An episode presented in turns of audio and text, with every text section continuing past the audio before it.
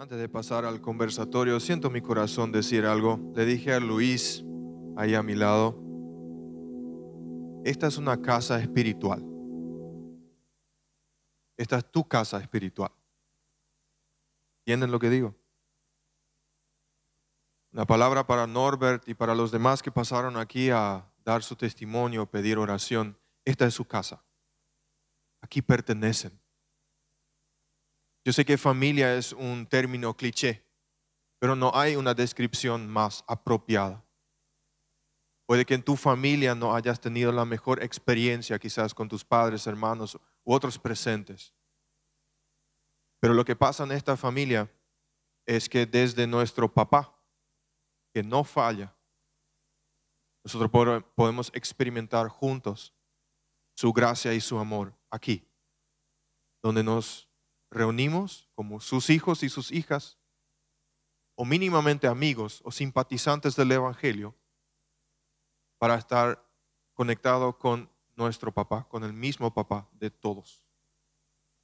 Aquí pertenecen, aquí pertenecemos, esta es su casa, esta es una casa espiritual. Y eso es para todos.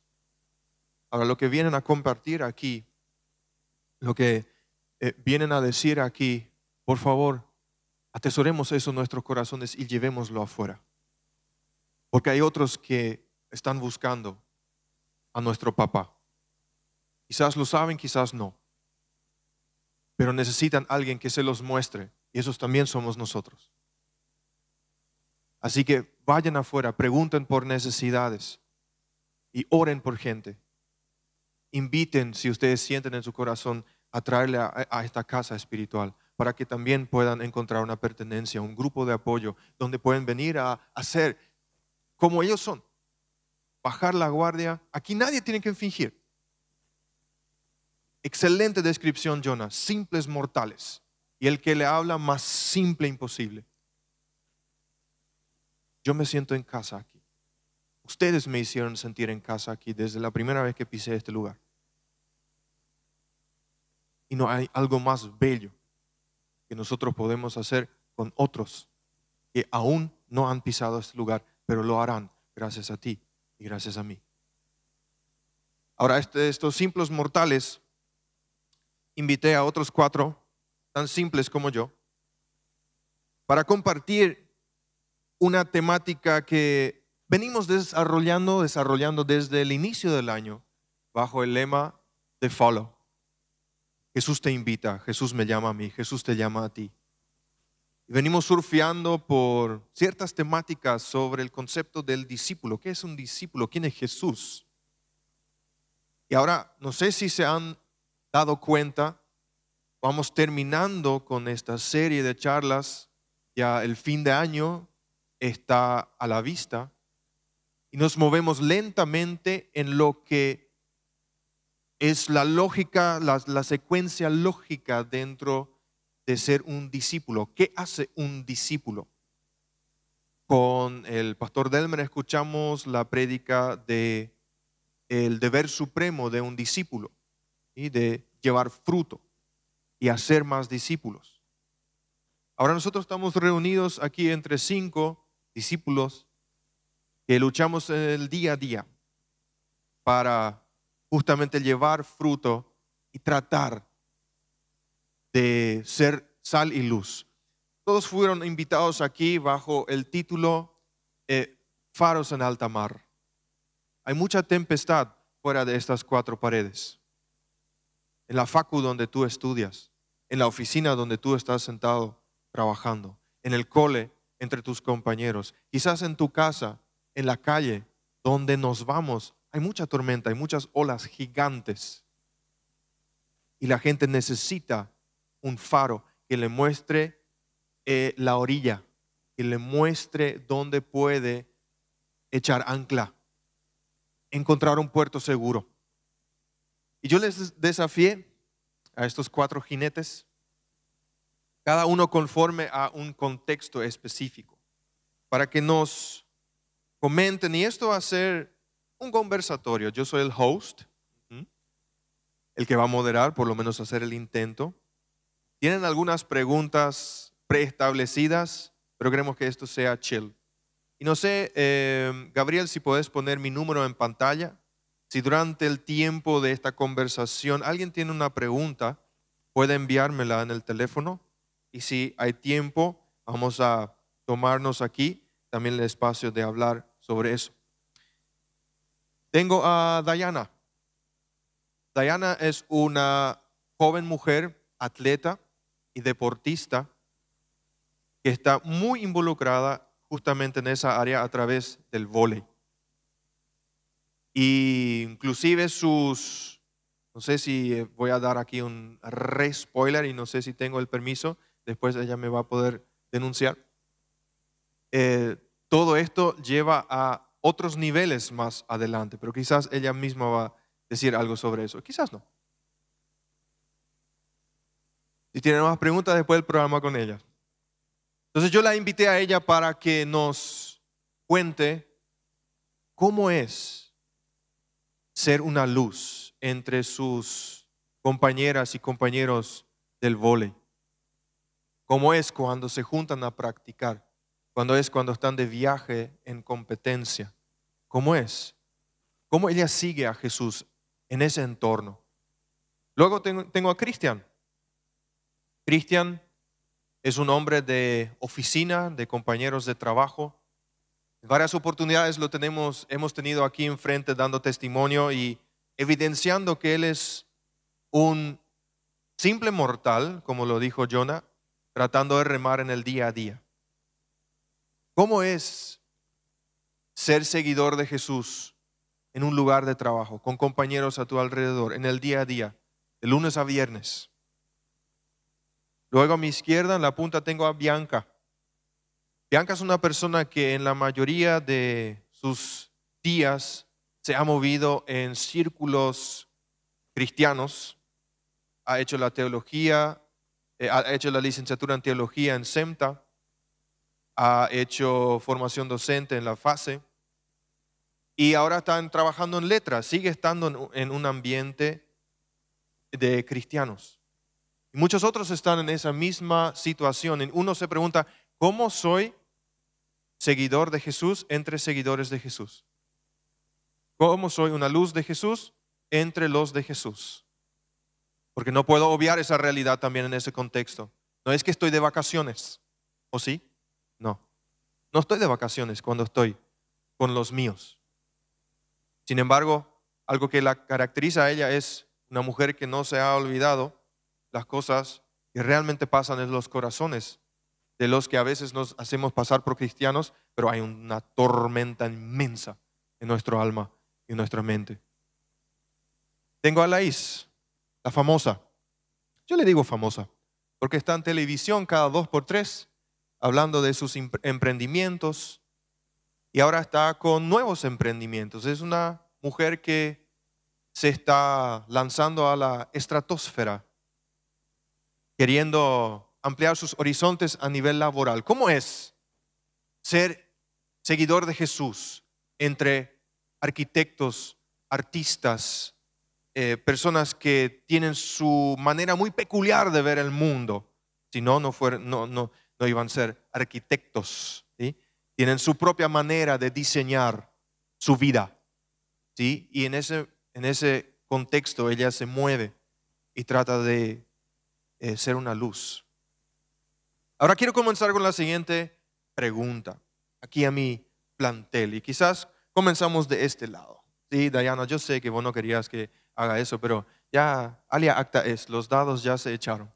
Así que con ustedes dos, em, ¿qué entienden ustedes por seguir a Jesús? Las veces que ustedes han estado aquí o las veces que han estado también en los servicios centrales, o los aprendizajes que ustedes mismos adquirieron en la lectura bíblica o conocimientos previos.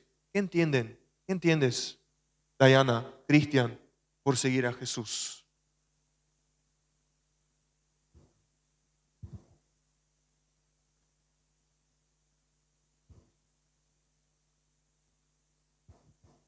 Bueno, yo entiendo por seguir a Jesús es eh, estar cada día, o sea, ser más como Él cada día, en amar a la gente, respetarle, tratar de, em, cuando hay discusiones en, en el equipo, por ejemplo, em, pensar qué haría Jesús y simplemente, ah, em, ¿cómo diría? Sus, o sea, los valores que Dios nos, o sea, Jesús nos transmite, que puedo eso eh, traer en mi vida y em, ejercer eso también, los valores que Jesús nos dio, como amar al prójimo, respetar y em, la disciplina y sí, eso. Seas Cristian, ¿qué entiendes por seguir a Jesús? Sí, buenas noches. Yo entiendo por seguir a Je- a Jesús como obedecer los mandamientos que Él nos deja en su palabra. No es fácil, porque no podemos seguir al pie de la letra por el pecado, especialmente de mí, yo veo de esta manera, por el pecado que mora en mí. Pero hacer ese trabajo, ese esfuerzo, de de repente eh, actuar como actuaría Jesús, eso para mí significa seguir a Jesús. ¿verdad? No, no obedecer a la carne si, si tenés esa fuerza espiritual, ¿verdad? Dejar la carne de lado y actuar como actuaría Jesús. Podemos escuchar también de Bianca, de Laís, ¿qué, es, ¿qué entienden por seguir a Jesús? Luz verde, ok. Azul,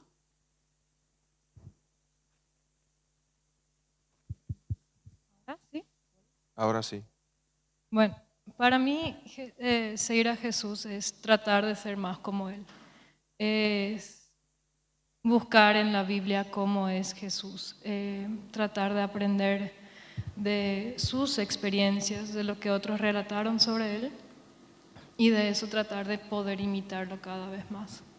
Que si bien mm, muchas veces, creo que la mayoría de las veces caigo, eh, fallo, erro, eh, siempre puedo volver a probar y tratar de perfeccionar o tratar de ser más como es Jesús. Y eso es en todo, ¿verdad? Tipo, en cómo actuó, cómo habló, cómo amó, cómo, cómo vivió. Laís, Hola. Hola. Bueno, eh, para mí, yo, yo tengo un carácter que, que a veces me siento muy parecida con Pedro, el discípulo, pero intento pensar de que yo quiero llegar a tener la autoestima de Juan. Que Juan en su libro dice, yo soy el discípulo amado por Jesús. O sea, él se autotitula. O sea, en ninguna parte dice que Jesús dijo, él es mi discípulo amado. Él se autotitula, yo soy el discípulo amado.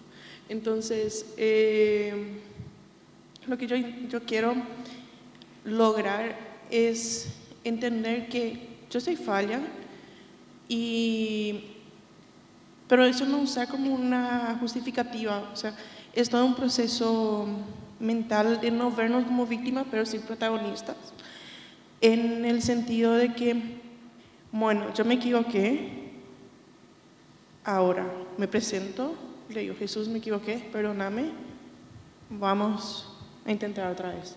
Entonces, ese es un proceso, y, todo lo que lo- los otros ya comentaron, de eh, seguir los, valores bíblicos, eh, también eh, los frutos del Espíritu Santo, tener paciencia, ah, dominio propio, etcétera, es amar al próximo, es, es todo como intentar, y si yo fallo, que a veces todos perdemos la paciencia a alguien, bueno, o a una situación, ok, no puedo explotar, tengo que, ¿cómo voy a? Entonces son- es es un proceso de autocrecimiento, creo, y, y de cómo poder llegar a, a reflejar lo que Jesús le gustaría que yo refleje. gracias, gracias. Tú sabes que eh, Juan, antes de ser el discípulo amado, fue el hijo del trueno, ¿sí? Entonces vos estás más por ahí todavía. La hija del trueno. Pero convirtiéndote, claro, en un proceso de aprendizaje, ¿sí? Sí, sí, está súper. Entonces, lo que, lo que escuchamos, lo que percibo también es mucho a través del, del ejemplo. Mucho a través del ejemplo. quizás en primera instancia, de cómo se reaccionan ante las diferentes situaciones, ah, cómo me comporto, eh, cuánto le aguanto, o sea que todas esas cualidades eh, que realmente Jesús vemos una y otra vez que Él lo practica con sus discípulos, ¿sí? Eh, hasta inclusive pierde un poco la paciencia preguntándoles, ¿hasta cuándo voy a tener que estar con ustedes? Y estoy hasta acá. Pero siguió con ellos. Entonces, es a través del, del ejemplo, a través de estar, a través del aguante. Ahora, ¿cómo se ve esto de manera práctica y tangente? Porque creo que los cuatro dijeron ser como Jesús. La pregunta se hace, ok, ¿cómo es Jesús? ¿Sí? Eh, denos algunos ejemplos prácticos. ¿Cómo es ahora este, eh, este ser como Jesús, o ser más como Jesús en tu ambiente? Yo voy. Adelante. Bueno, paso número uno. Conoce a Jesús. Porque no puedes ser alguien o como alguien a quien no conoces. Entonces, para poder ser discípulo, para poder ser como Jesús, esa relación vertical tiene que funcionar. Aunque sea con lomadas, con baches, tiene que funcionar. Eh, porque solo de esa manera uno puede ser genuino al hacerlo, uno puede ser genuinamente alegre cuando las cosas vayan de mal en peor, que pueda realmente amarle a ese otro que ya unas cuantas veces le miraste le dijiste, Señor te bendiga, tal vez un poco más lejos de mí. Eh, solamente si es que uno realmente tiene esa relación con Jesús, uno puede eh, poner en práctica, ¿verdad? Y bueno, respirar hondo y bueno, che, necesitas ayuda, querés oración o qué es lo que está pasando, que, que estamos rozando, ¿verdad? Eh, yo diría que eso es paso número uno. Me comentabas en el momento de, de la invitación a esto, que por ejemplo también habías faltado a clase por hacer consejería con alguien. Comenta sobre eso. Sí, eh, muchas veces también, tanto en el círculo de, de FEISA, no era FASE, eh, FEISA, donde sí bien tenía compañeras cristianas, también no cristianas, como también en SEMTA, donde se supone que el resto del mundo también es cristiano, ¿verdad? Al menos eh, se haga de. Eh, me pasó varias veces que comenzamos conversaciones en un recreo o antes de empezar clase y rápidamente fueron profundizando y la gente fue abriendo su corazón y era hora de entrar a clase y bueno, no podés cortar tampoco. Ahí tuve que tomar la decisión, bueno, ¿qué ahora es más importante? Si entro en clase, estoy y pierdo esta oportunidad de, de hablar y de poder tal vez ser esa voz que esa persona necesita de parte de Dios o, o me tomo el tiempo, priorizo a la persona, me siento con ella a hablarle y simplemente o la escucho. A veces no entro en clase por escuchar nomás una hora y media a alguien, ¿verdad? Que pasa también y a veces es necesario y eh, es ser, saber cuál es la prioridad en ese momento o cuál pones de prioridad y ser intencional. Excelente. Y, tengan en cuenta esto. Eh, dijo algo muy crucial, ¿sí? Que nadie vaya ahí ahora por su facu y cole y esté faltando en su clase porque está buscando a quien co- aconsejar, ¿no? Es realmente de parte de Dios, ¿sí? No es ninguna excusa, no, profe, estuve ahí de consejería, vino y demasiado quería hablar, ¿no? Tranqui, ¿sí? Hay momentos y momentos. Eh, ¿Cómo es esto en la oficina? Cuestiones prácticas con esos colegas que son una bendición. Bueno, eh, bueno, en la oficina, no solamente en mi oficina, sino en mi familia en general. Yo no vengo de una familia cristiana, entonces todo mi ambiente es secular, a excepción de mis amigos y acá a la iglesia los fines de semana. Lo que dijo Bianca es el paso número uno. Primeramente debes de conocer a Jesús, cómo es. Y algo que a mí me ayuda porque no siempre eh, yo sigo los pasos de Jesús, no, no sigo todos los días, ¿verdad? no soy perfecto, tengo tropiezos. A mí me ayuda mucho cuidar mi relación con Dios, por más que a veces sea monótona, por más que a veces vos agarres tu Biblia y leas y, leas y hagas una oración que parece que esa oración no se va a ningún lado. eso ayuda mucho, esa disciplina. ¿Por qué? Porque eso alimenta tu espíritu. Y si tu espíritu está alimentado, vas a actuar como Jesús. Yo esta semana justamente tuve un roce en la oficina. Y no fue nada agradable. Yo estaba como para sacarle los huesos a ese compañero. Y hace un portón de sus huesos. ¿verdad? Pero ¿qué pasó? Yo no dije ninguna palabra. Y otra cosa también, cuando las personas saben que sos cristiano, es muy vidrioso. Vos te volvés una persona así, no te volvés una persona famosa, pero eh, las personas se ponen al pendiente de lo que vos haces. Entonces, yo no me voy a la oficina, nunca me promocioné como cristiano, pero hay personas que saben. Entonces, es un factor también, porque sirve de evangelismo. Porque si vos sos cristiano y te vas y arremetes contra alguien, ahí las personas van a decir, yo no quiero ser, si ser cristiano es ser así, yo no quiero ser para nada. Entonces, una forma práctica de seguir a Jesús es conocer a Jesús, estar en una relación con Él, ¿verdad? Y en lo máximo tratar de actuar como Él. En este caso, el, para las personas que están en conflicto siempre, eh, para los dos tienen la culpa. Para mí Él tiene la culpa y para Él yo tengo la culpa. Entonces, en este caso, lo que yo hice fue me callé, no dije nada. Es una persona que yo siempre le, yo tengo un automóvil y nos vamos al trabajo, vivimos cerca y siempre le llevo. Y me ayudó muchas veces ya esto, porque mediante eso le pude regalar una Biblia y siempre me pregunta si me voy a la iglesia. Imagínense qué iba a pasar si yo me iba y de verdad le sacaba los huesos a esa persona en la oficina. Y así, ese tipo de... Otra cosa también que yo veo, que, que yo percibo, es que mientras más vos estés en una sintonía espiritual con Jesús, el diablo se va a forzar más en hacerte caer. Entonces, eh, a mí me, me, tocó vivir esas experiencias donde de repente la carne quiere actuar, pero el espíritu es más fuerte, ¿verdad? Y te trae ese orgullo. Pero no es para, para beneficio tuyo, sino es para la gloria y honra de Dios, para dar a conocer cómo son sus hijos y cómo es una persona que de verdad sigue a Jesús. Lais, tú querías decir algo en relación a este punto. Adelante. Sí, bueno, yo hace una semana estoy como arquitecta solo, pero hasta una semana atrás yo estaba trabajando en la oficina y se dio que, o sea, yo nunca escondí que, fui, que soy cristiana, pero nunca me fui y tipo le tiré la Biblia en la cara a alguien. Eh, o sea, en el modo de que nunca quise obligar a que alguien escuche Jesús de mi parte, porque, porque soy cristiana.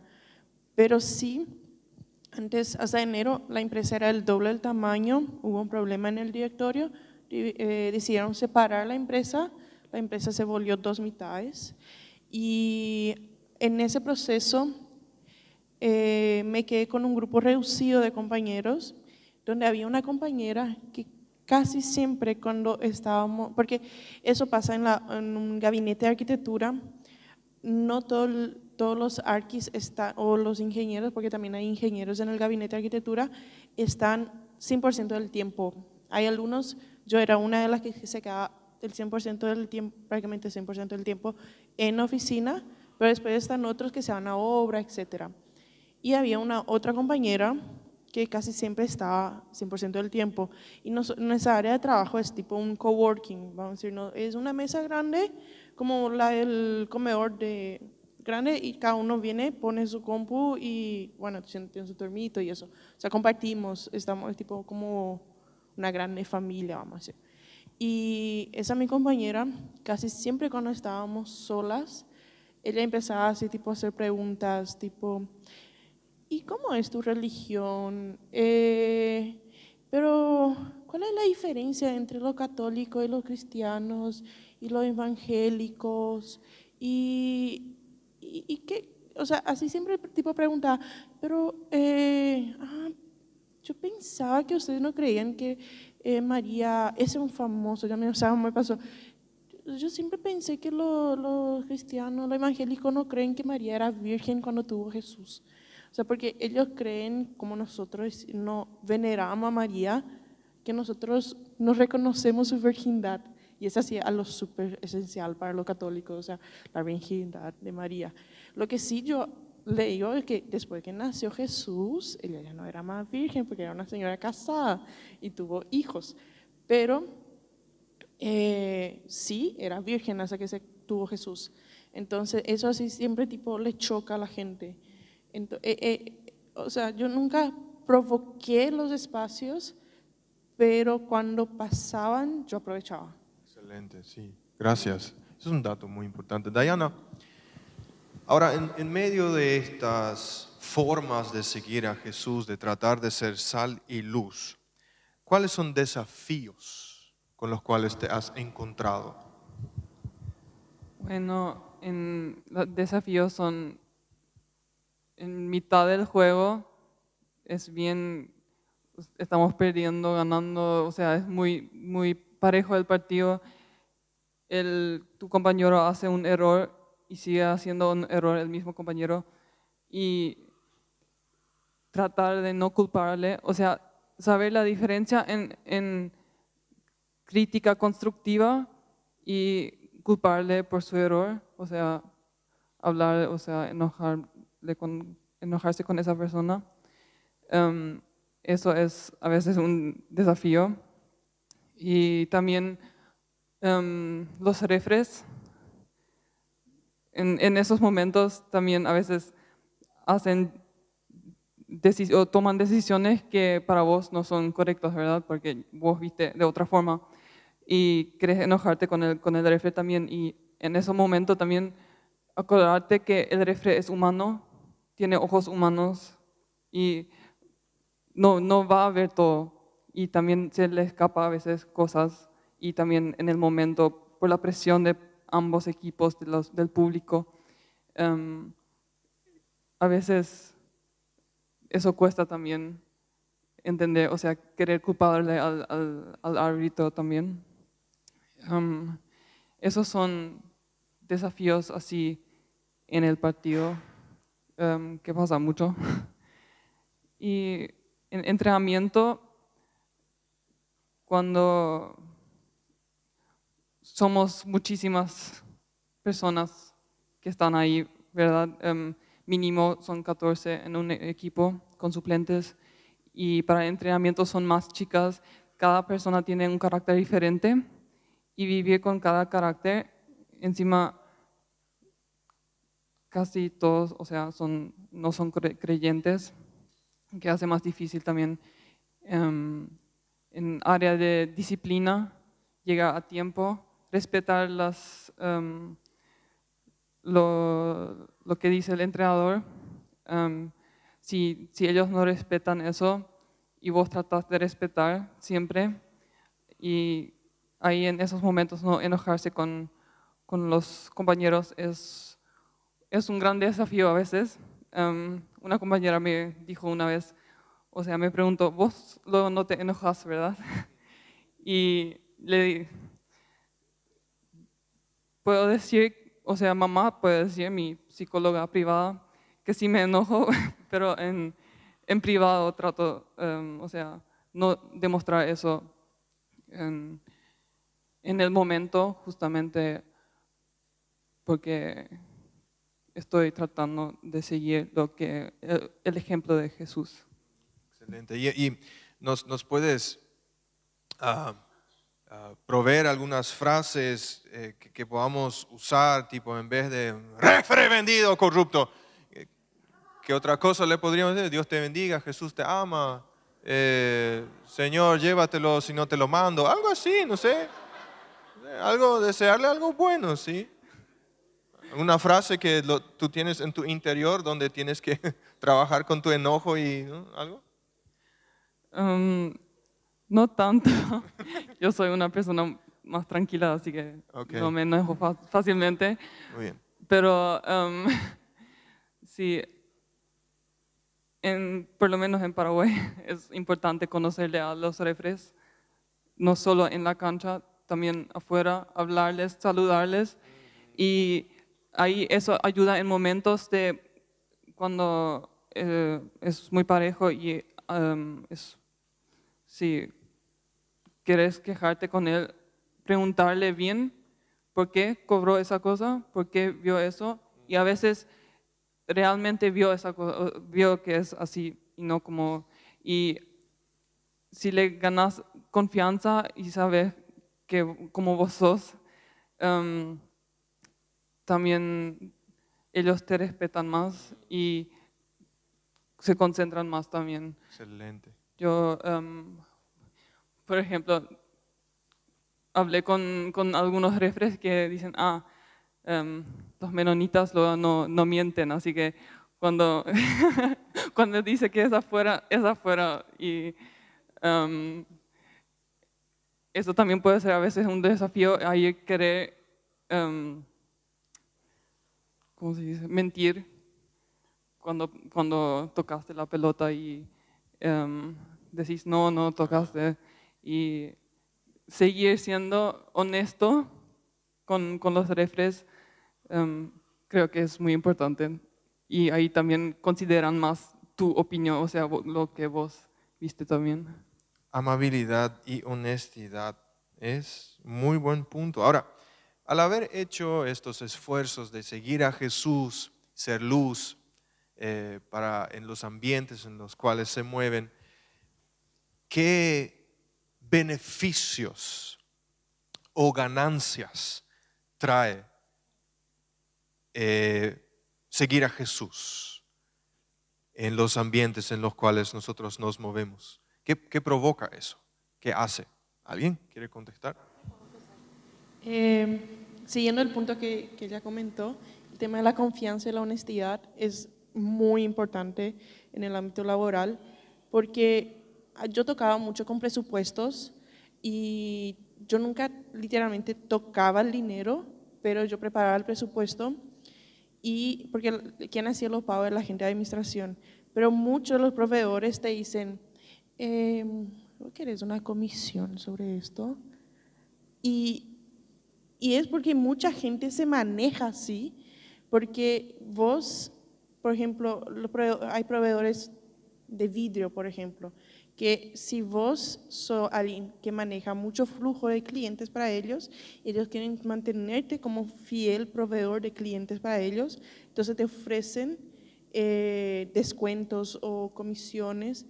Y yo siempre tu- mantuve esa postura de que, bueno, yo estoy llegando a ellos, pero, o sea, no, no puedo recibir la comisión porque es uno robarle a mi jefe.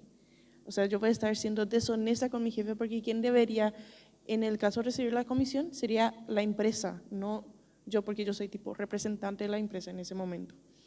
Y eh, también el, el ser honesta en esos aspectos siempre me dio la posibilidad de que cuando yo presentaba un presupuesto para que los directores aprueben, ellos sabían que mi presupuesto era honesto. O sea, yo no tenía segundas intenciones y no, no estaba con esa intención de desviar caja para mí.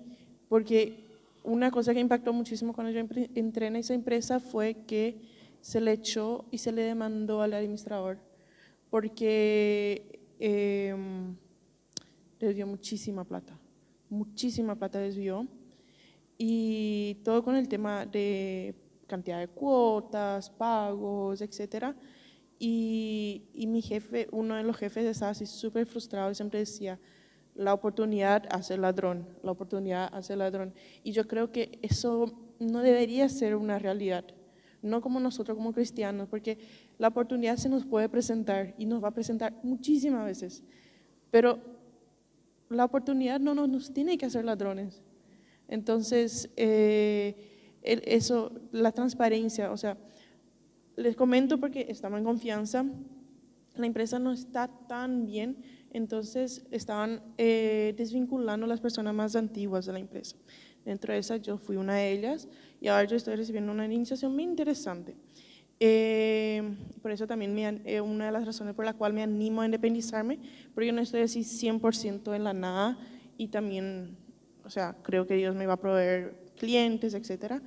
Eh, pero en el momento que me presentaron mi liquidación, había 250 mil en el valor de sueldo a más de mi sueldo real, que fue un error porque tenemos un nuevo eh, eh, abogado en la empresa, la área jurídica, y se confundió. Y yo estaba leyendo mi liquidación y le dije, mira, acá está, está mal, o sea, iba a in- influir directamente en el valor de mi indemnización, pero 250 mil no, o sea, con, con- multiplicado por los, los elementos de la indemnización, no, no justifica ensuciar mi nombre, no justifica ensuciar la trayectoria que yo tuve en esa empresa.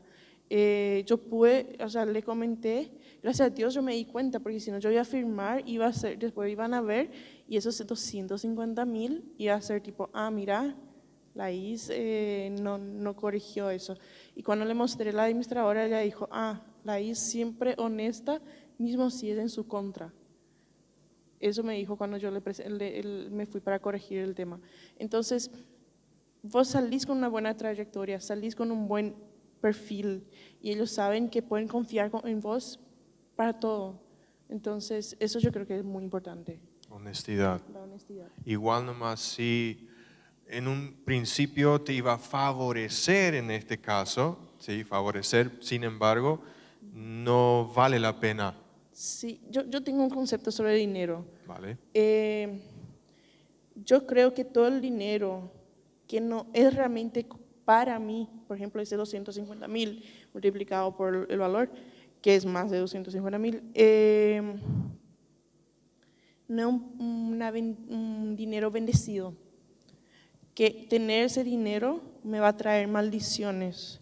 O sea, porque yo estoy eh, de cierta forma robando. Entonces, es o sea, yo intento no o sea, por más que yo voy a recibir ese dinero o, o ese valor, no es algo que me va a bendecir a la larga. O sea, ahora, bueno, voy a poder ir a comprar algo, pero después eh, eso no me va a salir bien. O sea, otro ejemplo que más práctico para mí, algo así tipo, mi diezmo, yo intento ser todos los meses fiel con mi diezmo, porque los meses que yo así, ay, me va a faltar plata, no voy a ofrendar ese mes porque me va a faltar plata, me surgió ese gasto, etcétera, ay, no, porque pasa, te repasa, o sea, tu auto empezó a hacer un ruido de la nada. Chiqui inqui, chiqui inqui, ¿verdad? Sí, y vos sabés que eso no va a salir menos de 500 mil. Eh, y ahí vos decís, yo así, bueno, voy a esperar, porque yo tengo tipo una fecha límite que hasta el 10 yo intento hacer todos mis pagos, ya sea eh, de los gastos fijos y las ofrendas. Y eh, las veces que yo dejé para el 20 y algo mi diezmo, fueron los meses que peor pasé porque era así tipo, yo arañando iba a llegar a fin de mes, porque parece que no tiene bendiciones de dinero, no sé, es tipo, no me va a alcanzar, no, no, y quedo con esa ansiedad y quedo así con ese día que estoy eh, siendo contra lo que Dios quiere, eh, que le estoy eh, sacando la bendición de alguien, o sea, es 10%. Eh, te va, y las veces que yo ofrendé sabiendo que iba, tenía gastos gasto extras, llegué con más plata a fin de mes que los meses que yo así dije, después que hago todos mis gastos que que hacer, voy a ofrendar, ahí tipo parecía que nunca iba a respirar hasta fin de mes. Entonces, Muy interesante experiencia. Gracias. Ahora, en este, en este camino de ser seguidores de Jesús en los ambientes que, en los cuales nosotros estamos, ¿qué es lo que a veces nos impide ser seguidores de Jesús en el lugar, en nuestro, en nuestro ambiente?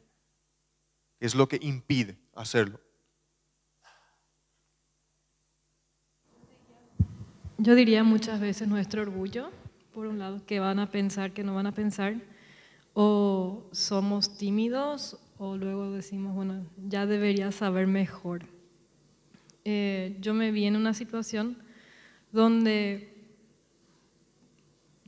compartí con una compañera de, de la facultad que a mi parecer ya había vencido todas las oportunidades que se le podía dar.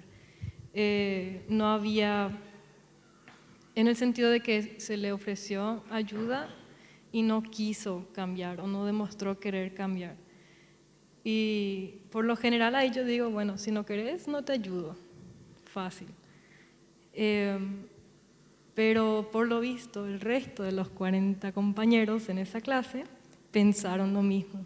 Y ahí, bueno, me quedé pensando, eh, ¿acaso hacer lo que yo en este momento creería correcto eh, es realmente lo correcto? Eh, ¿Qué dirán los demás eh, si me lanzo a esta locura, por así decir? Y me junté con mi grupito de amigas que estábamos ahí, les dije a las chicas, bueno, pasa esto, creo esto, vamos a hacer esto, eh, vamos a incluirle a esta compañera a pesar de... Y recibí miradas raras. Eh, tuvieron que pensarlo. Y se prendieron y comenzamos. Y realmente eso comenzó a marcar una diferencia, ¿verdad? Y, y por más de tres años fue casi cada día borrón y cuenta nueva, porque recién en- por el cuarto quinto año vi que qué es lo que pasaba y por qué no quería cambiar, ¿verdad? Y no sé, todo, todo en mí en, ese, en esos cuatro años dijo, deja ya, suspende, Ule ya no quiere, ¿qué van a pensar de vos? Tipo, te van a usar de tapete, ¿verdad? Porque eh, siempre le diste la nueva oportunidad, pero al final creo que totalmente valió la pena y Dios estuvo obrando en esa compañera, en los demás compañeros y amigos que estuvieron rodeando y pasando, en los profesores Heredia, ¿verdad? Y por sobre todo también en mí, que yo aprendí perseverancia y otras cosas de por medio. Cristian, las veces que fuiste seguidor de Jesús, las veces que, tanto sea por testimonio, ejemplo, palabra, gesto, ¿qué te impulsó a hacerlo? ¿O quién te impulsó a hacerlo? ¿Cuál, cuál es esa fuerza detrás de, esa, de ese estilo de vida? Yo creo que yo creo que eso tiene que ver mucho con la relación que uno tiene con Dios, porque las veces que yo hice cosas que inclusive ni yo me creí que iba a hacer, no sé de dónde salió esa fuerza. Yo le atribuyo al Espíritu Santo eso. Yo una vez conté un testimonio acá de que la gente que me conoce bien sabe que yo no te voy a ayudar si te veo, pero si me pedís ayuda, sí te voy a ayudar. ¿verdad? Tengo que admitir eso. No, y tampoco es que esté demasiado orgulloso de eso. Pero recuerdo una vez, yo salgo del trabajo y veo al costado así que eh, hay un auto que está con la rueda llantada y había una chica que, típico chica de oficina, así que no sé, más, más tuneada que su auto estaba. Y, y baja la rueda de auxilio, eh, el, el cricket el- y la llave, y está ahí más o menos diciendo, ayúdenme. Y paso yo y miro, y alguien le va a llorar, una chica muy linda, digo, me voy. Esa tarde tuve house craze, o sea, yo salía del trabajo, me iba al house craze y comiendo eso y en realidad me arrepentí de, hubiese, le hubiese ayudado, no importa la persona que sea, le hubiese ayudado. Y compartí en el house craze eso y hablamos de, inclusive oramos, le pedí a Dios de que me dé esa oportunidad de, de ser luz, de ser sal. ¿Qué pasa? Nos vamos a comer lomitos y había otro auto llantado, el mismo auto, pero otro color llantado. Y yo estaba ya comiendo la hamburguesa, las papas fritas, todo eso, y me voy.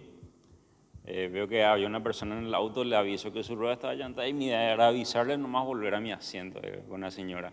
Y yo no sé qué me entró en la cabeza para decirle, si tenés tu rueda de auxilio, te cambio la rueda, señora. Y me comía ahí yo con un hambre así que picaba el bagre. Y bueno, me voy y le, ayudo a la señora y, y le cambio la rueda. Había sido nunca, sacó la rueda de su auto, le tenía que meter una patada para sacar todo un trámite. Y después guardando toda la rueda, el, el cricket, todo eso. Eh, veo a la señora que me agradece, demasiado me agradece. Y le miras los ojos y le brilla así a la persona. Por lo visto que ni se esperó que alguien le hubiese ayudado. Y me voy a sentarme al con, con los muchachos otra vez para terminar mi cena y, y todos más o menos comentando así, Cristian, mira, esto, la respuesta a lo que estábamos orando, ¿verdad? Eso fue una de las veces. Me pasó más veces eh, en la calle, pagándole el pasaje a alguien cuando me voy en bus, o me acuerdo también había un, un escarabajo que estaba todo calentado ahí y le ayudé a sacar una bobina que tiene el escarabajo que se calienta, enfriar eso, le pone y arranca otra vez. Y era un, una persona, no sé, tenía aspecto que venía así de un barrio bajo. Y el tipo me agradeció demasiado y me dijo, amigo, yo no tengo cómo pagarte, me dijo. Y yo no te pedí dinero, le dije. Pero son cosas así que cuando yo le sigo a Jesús a veces me impresiono porque son cosas que yo mismo no haría. Y yo creo que eso que me impulsa de repente es el Espíritu Santo ahora, dependiendo de, de, de la relación que yo tenga con el Espíritu Santo.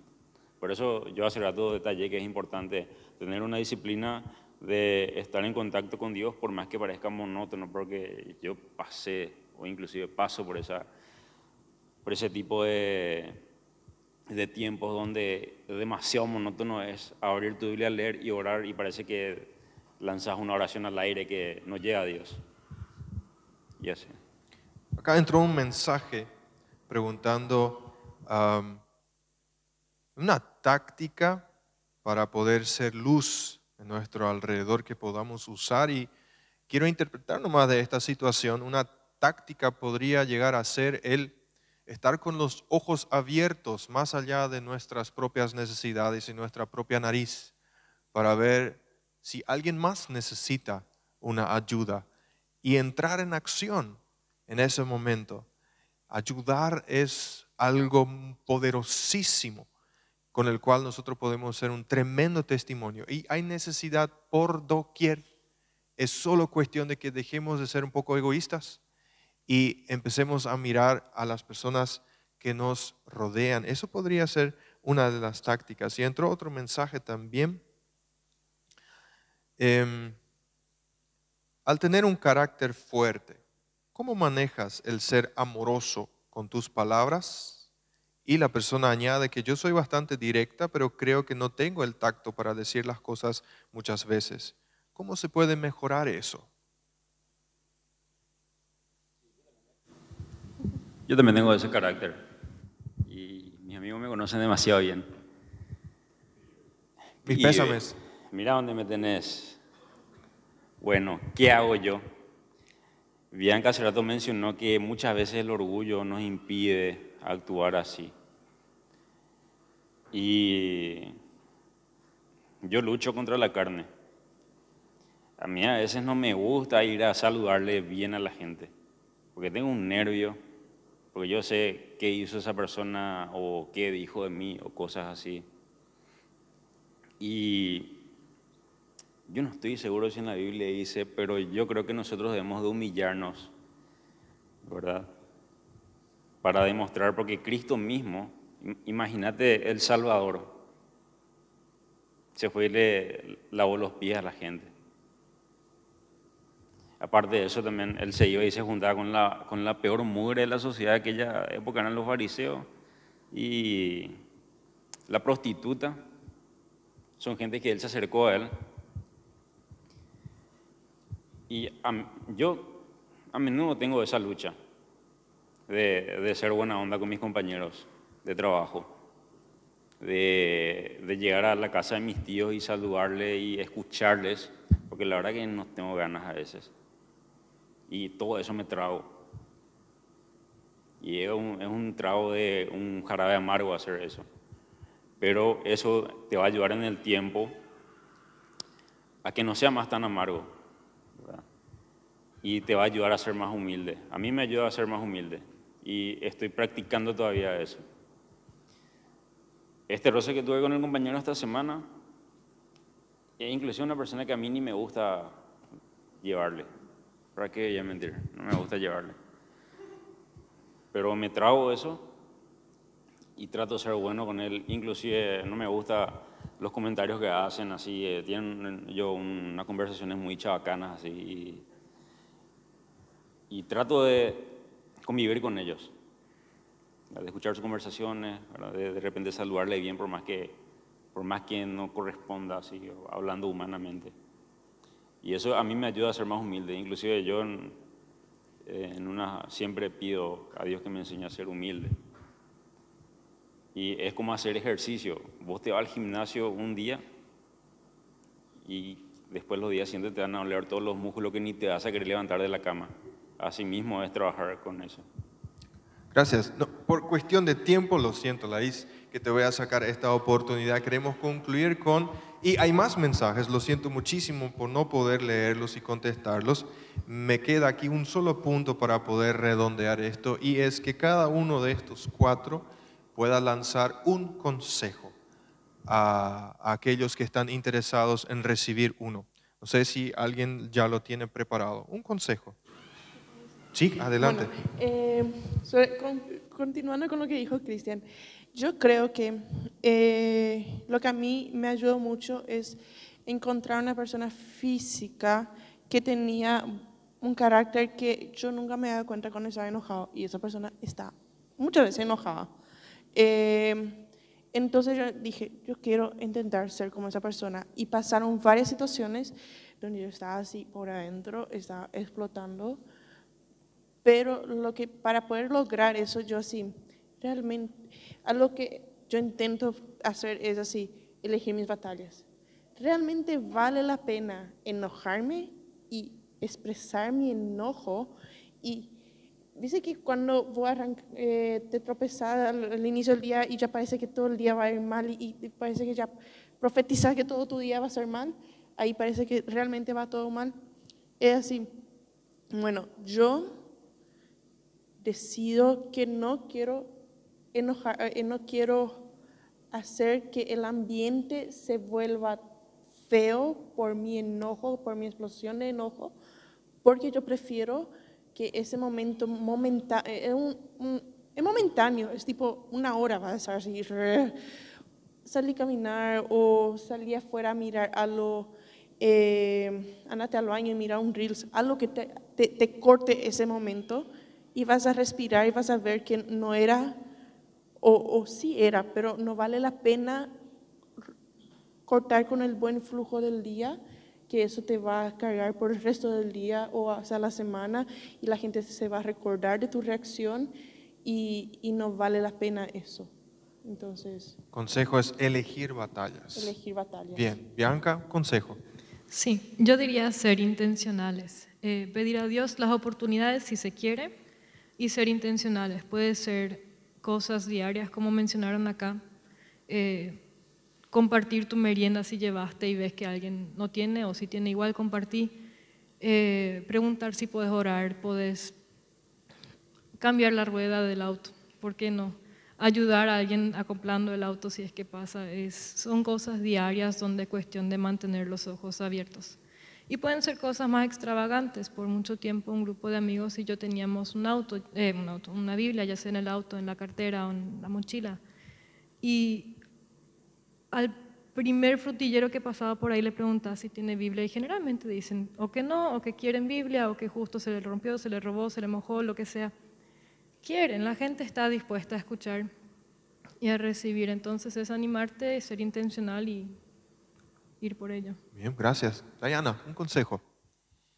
Bueno, primero tienen que saber que seguir a Jesús es, es una decisión, es, no es una decisión que tomas una, una vez en la vida y ya está. Es una decisión que tenés que tomar cada día. Cada día tenés que decidir de amar a esa persona, decidir de perdon- perdonar a esa persona. Y em, sí, eso de- es una batalla constante. Y yo si, si no se animan o s- les cuesta ser luz en, en su lugar donde están, em, buscar, yo pienso que es muy importante buscar mentores. em, en tu edad, o sea, de misma edad, em, ancianos, personas, pastores de la iglesia, diferente, no, no tiene que ser una persona, pueden ser diferentes personas también en, en su relación, diferentes niveles de relación, pueden conocerte muy bien o se saludan nomás en la iglesia, pero em, buscar esos mentores y preguntarles y por consejos y cómo pueden ser luz, creo que es muy importante. Gracias. Cristian. Sí, sigan a Jesús. No es fácil, pero le da sentido a su vida. Yo no sé si hay gente nueva acá, pero yo pasé por un tiempo donde no, no le encontré el significado a la vida y encontré ese significado en Jesús. Y también lo que dijo Dayana, como no es un camino fácil, busque mentores. ¿verdad? De mi preferencia, yo escojo gente más grande que yo porque tiene más, más ruta que yo, tiene más calle, más trayecto. Ya lo que yo estoy viviendo ahora, ellos ya vivieron. Entonces te pueden dar unas recomendaciones un poco más prácticas de cómo seguir a Jesús. Porque no es, el camino no es un camino, no es un camino asfalto, un camino más o menos de junglas. Bien. Nos levantamos para una oración. Mientras tanto, el equipo de alabanza se puede preparar para, la última, para el último tema. Gracias, Señor, te damos porque podemos tener el honor y el privilegio de ser tus embajadores. No siempre es fácil. A veces sentimos impedimentos. A veces nosotros mismos somos el impedimento más grande para eh, seguirte en el ambiente que nos toca. Sin embargo, lo que hemos escuchado en esta noche son experiencias, son testimonios, son batallas que de repente se ganó, otras se perdió, pero está ahí el intento y con, el corazón predispuesto y con tu ayuda. Y sin la ayuda, sin esa ayuda nosotros no podemos. Así que te necesitamos Jesús. Queremos hacernos humildes delante de ti. Queremos hacernos pobres en espíritu diciendo que dependemos total y absolutamente de ti, que nosotros somos limitados, falibles y, y sinceramente no podemos producir absolutamente nada sin, sin que tú nos ayudes y sin que tú estés en nuestra vida. En este momento quiero bendecir en el nombre de Jesús a los presentes que lleven este, este desafío, este llamado a, seguir a Jesús en los lugares donde les toca estar. Si es en su familia, que es en su familia. Que si es entre los amigos, que sea ahí. Si es en el colegio, en la facultad, que sea un constante recordatorio que eh, esos faros que muestran con su luz el puerto seguro, que podamos tener eso en cuenta, llevarlo. Si es en el trabajo, si es en el tráfico, no importa dónde, donde tú nos lleves, ayúdanos a hacer esa luz para que otros, cuando estén lejos o cuando estén cerca, puedan ver, puedan oler, puedan percibir que en nosotros, tus hijos y tus hijas, hay algo diferente. Ayúdanos, Señor. En nombre de Jesús.